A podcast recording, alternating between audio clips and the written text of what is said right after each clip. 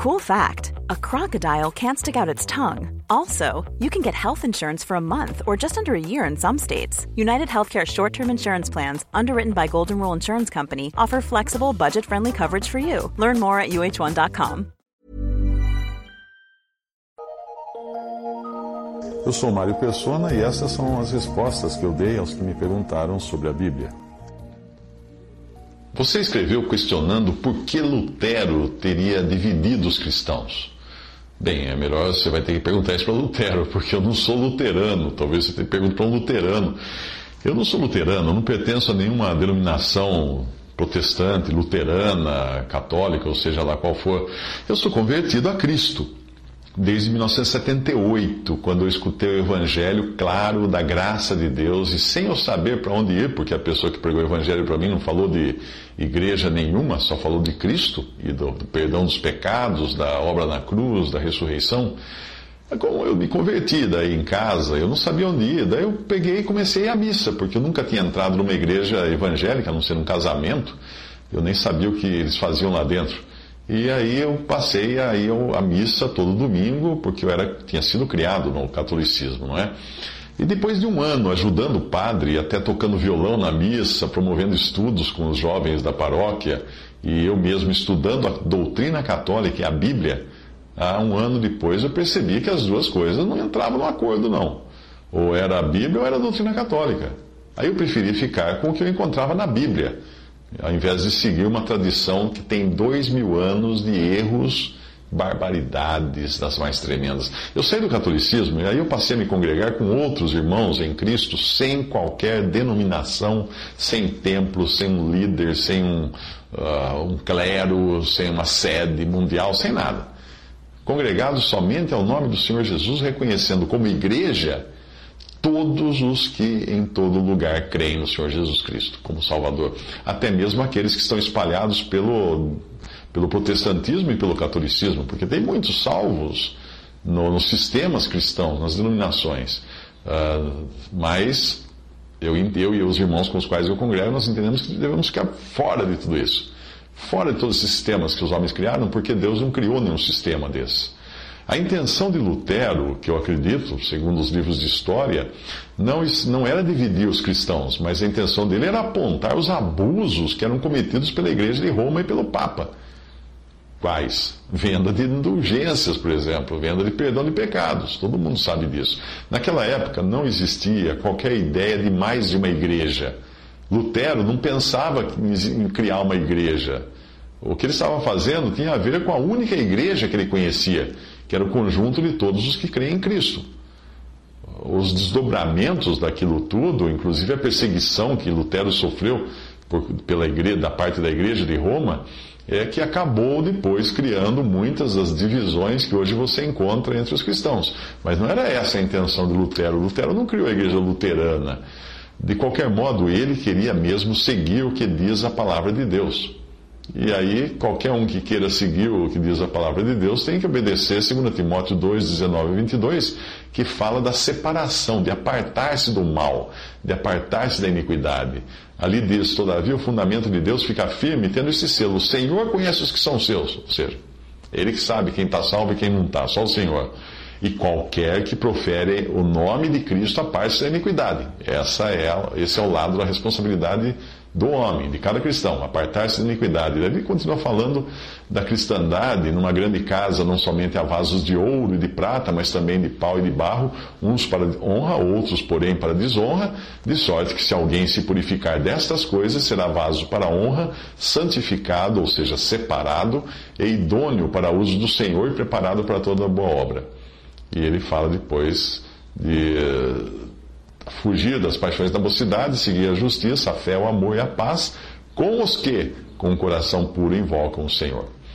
O cristão que deseja ser fiel a Deus tem o dever de apartar-se, sim, tem o dever de separar-se da iniquidade, seja lá a forma como ela se apresente. Se nós pensarmos em como o Senhor Jesus, nos evangelhos, era, era tão dócil e amigo dos pecadores morais, e por outro lado, ele era extremamente severo e de chicote na mão quando o assunto era pecado religioso. o pecado doutrinário, aí nós vemos que toda iniquidade cometida em nome de Deus tem um grau muito maior de gravidade para Deus, porque envolve o seu nome. Você então sugeriu que eu visse, que eu assistisse um vídeo chamado Bem-vindos à Igreja Católica. Eu assisti o vídeo que fala dos grandes feitos dessa organização com um tom até de propaganda de seguradora. Foi a impressão que eu tive quando eu vi.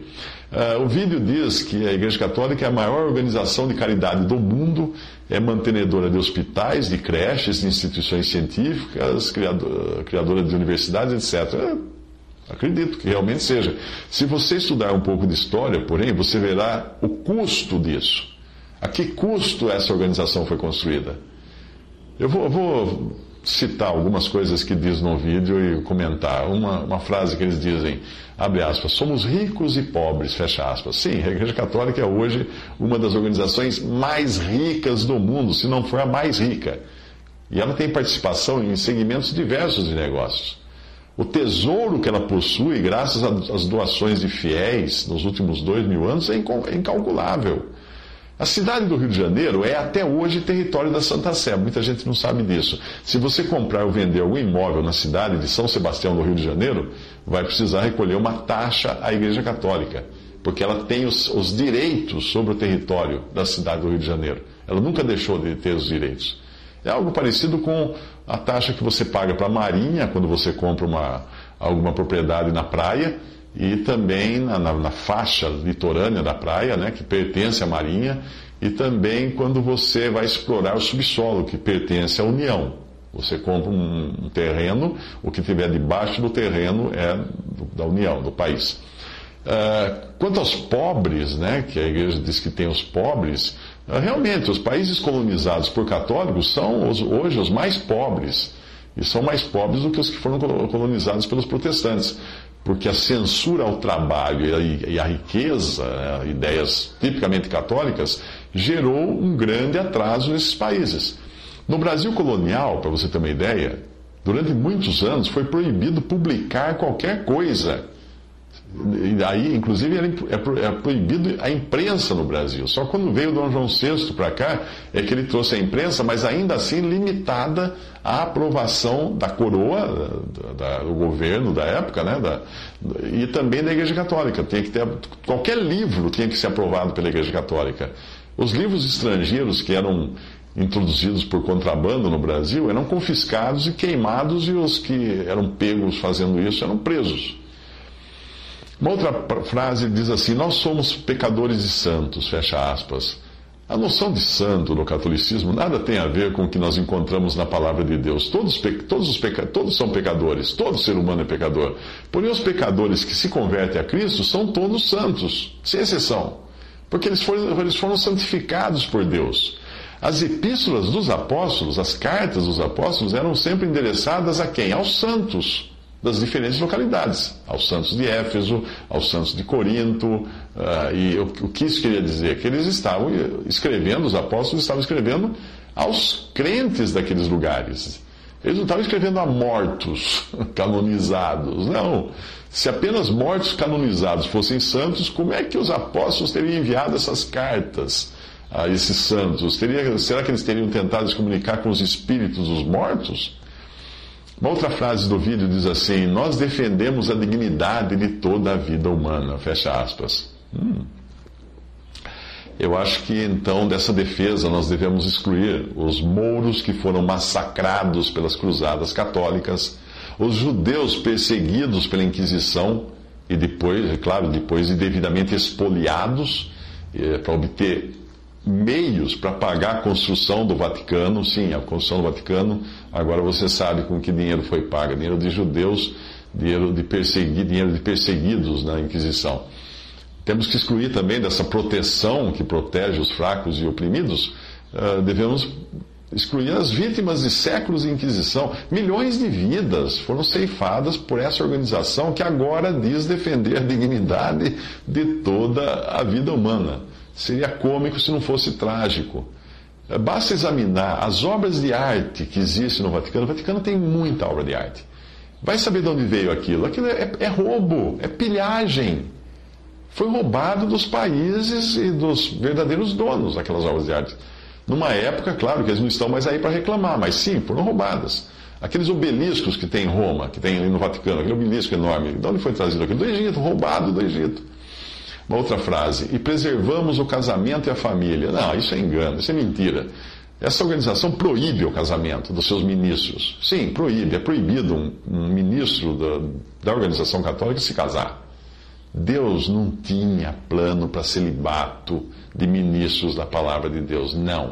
Pelo contrário, em 1 Timóteo, o apóstolo Paulo revela que o Espírito expressamente diz que nos últimos tempos apostatarão alguns da fé, dando ouvidos a espíritos enganadores e doutrinas de demônios, pela hipocrisia de homens que falam mentiras tendo cauterizado a sua própria consciência, proibindo o casamento e ordenando a abstinência dos alimentos que Deus criou para os fiéis e para os que conhecem a verdade, a fim de usarem deles com ações de graças.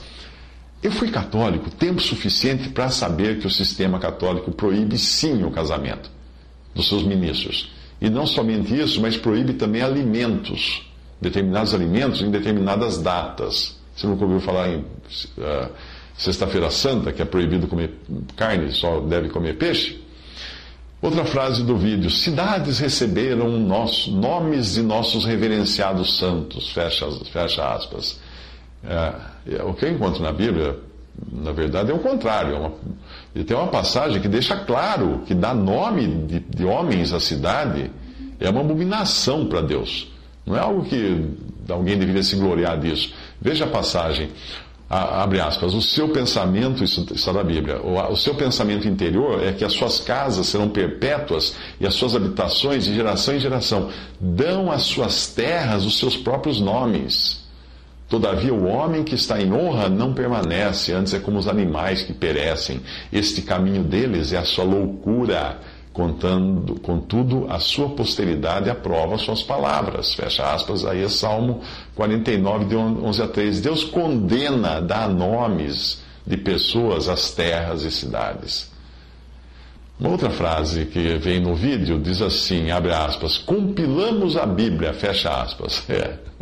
Sim, compilaram a Bíblia e depois proibiram a Bíblia de ser lida pelos leigos muitos deles pagando com a própria vida quando eram encontrados com algum exemplar da Bíblia. Assim, durante a Inquisição, uma pessoa que fosse encontrada com algum exemplar do Novo Testamento ou da Bíblia era amarrada num, num pau sobre uma pilha de lenha, penduravam no pescoço aquele exemplar da Bíblia e tacavam fogo nessa pessoa, porque ela estava levando um exemplar da Bíblia, o que era proibido. Geralmente o método de execução era amarrar então um exemplar ao pescoço da vítima e condenar essa vítima a ser queimada viva em praça pública. É essa mesma organização que agora fala compilamos a Bíblia. Abre aspas, outra frase do, do vídeo. Somos transformados pelas Sagradas Escrituras e pela sagrada tradição que nos tem guiado firmemente por dois mil anos. Veja bem, fecha aspas. Ao colocar a tradição como voto de Minerva, não sei se você sabe, mas a, a Igreja Católica não tem a Bíblia como seu, o fundamento da doutrina. Tem a Bíblia e a tradição. E se a Bíblia estiver diferente da tradição, fica valendo a tradição. Portanto, a tradição católica é o voto de Minerva em qualquer questão. O catolicismo romano, ao fazer isso, ele efetivamente anula qualquer autoridade das Sagradas Escrituras como faziam os judeus no tempo de Jesus. Lembra dessa passagem? Quando o Senhor Jesus fala para ele assim: invalidastes pela vossa tradição o mandamento de Deus. Em Mateus 15, 6. O Senhor, o Senhor condenou os judeus por fazerem justamente isso. Invalidavam a palavra de Deus pela tradição deles. Mais uma frase, abre aspas. Por mais de dois mil anos nós tivemos uma linha ininterrupta de pastores guiando a Igreja Católica. Fecha aspas. É mentira. Não é verdade isso. Basta você acessar a New Catholic Encyclopedia, que é uma enciclopédia católica, e ali diz o seguinte, abre aspas, mas deve ser francamente admitido que as ideias preconcebidas ou distorções nas fontes tornam impossível determinar, em alguns casos, se os que se diziam ser papas eram papas ou antipapas. Fecha aspas. Isso tirado de uma, Enciclopédia Católica. A razão disso é que muitos papas ocuparam o trono lá de Roma mediante guerras, golpes, assassinatos ou por indicação política de nobres e reis. Basta você estudar história para ver isso. Mas voltando à sua pergunta inicial, você, você expressou assim: por que Lutero foi dividir os cristãos, hein, meu amigo? Fecha aspas, foi assim que você colocou. Bem, eu visitei uma cidadezinha no sul da Itália, chamada hoje de Guardia Piemontese. E lá eu descobri que no dia 5 de junho de 1561, cerca de 2 mil cristãos, homens, mulheres e crianças, que decidiram seguir o que estava na Bíblia, foram literalmente divididos pelos soldados do Papa. Sim, você fala que Lutero foi dividir os cristãos. Eu visitei essa cidadezinha onde, onde cerca de 2 a 3 mil cristãos foram literalmente divididos, não por Lutero, pelo Papa. Sim, divididos, o corpo para um lado e a cabeça para o outro. Sim, eles foram decapitados. Você entra na cidade pela, Porta del Sangue, Sangue, não sei se é assim que, que pronuncia, mas tem essa placa, Porta do Sangue, tem uma placa na porta da cidade. Até hoje ela é chamada assim, essa porta, por causa da carnificina que foi promovida pelo Papa, pelo, pelos soldados do, do Papa, que o Papa enviou os soldados para lá, para matar todos os habitantes da cidade. Fo nessas fotos que eu vou colocar agora, eu tirei no, no local as fotos. Você vê essa porta, que tem a porta do sangue, mas também tem uma foto de uma laje de pedra, que ela antigamente ficava no chão, era, era piso aquilo, mas depois foi cortada, colocada em pé e como um monumento disso. Foi colocada ali pelo governo italiano como um monumento. E nessa pedra você consegue enxergar até hoje os talhos feitos pelos machados dos soldados do Papa, enquanto eles cortavam a cabeça das pessoas que estavam naquela cidade. Sobre essa pedra, muitos cristãos foram decapitados por ordem do Papa da Igreja Católica Romana. O vídeo que você sugeriu termina dizendo assim, abre aspas, se você esteve fora da Igreja Católica, nós convidamos você a um novo olhar, fecha aspas. Ok, eu dei um novo olhar na história, eu não gostei nem um pouco do que eu vi. Não, não, muito obrigado. Eu prefiro manter-me longe desse sistema que é culpado de tanto sangue inocente.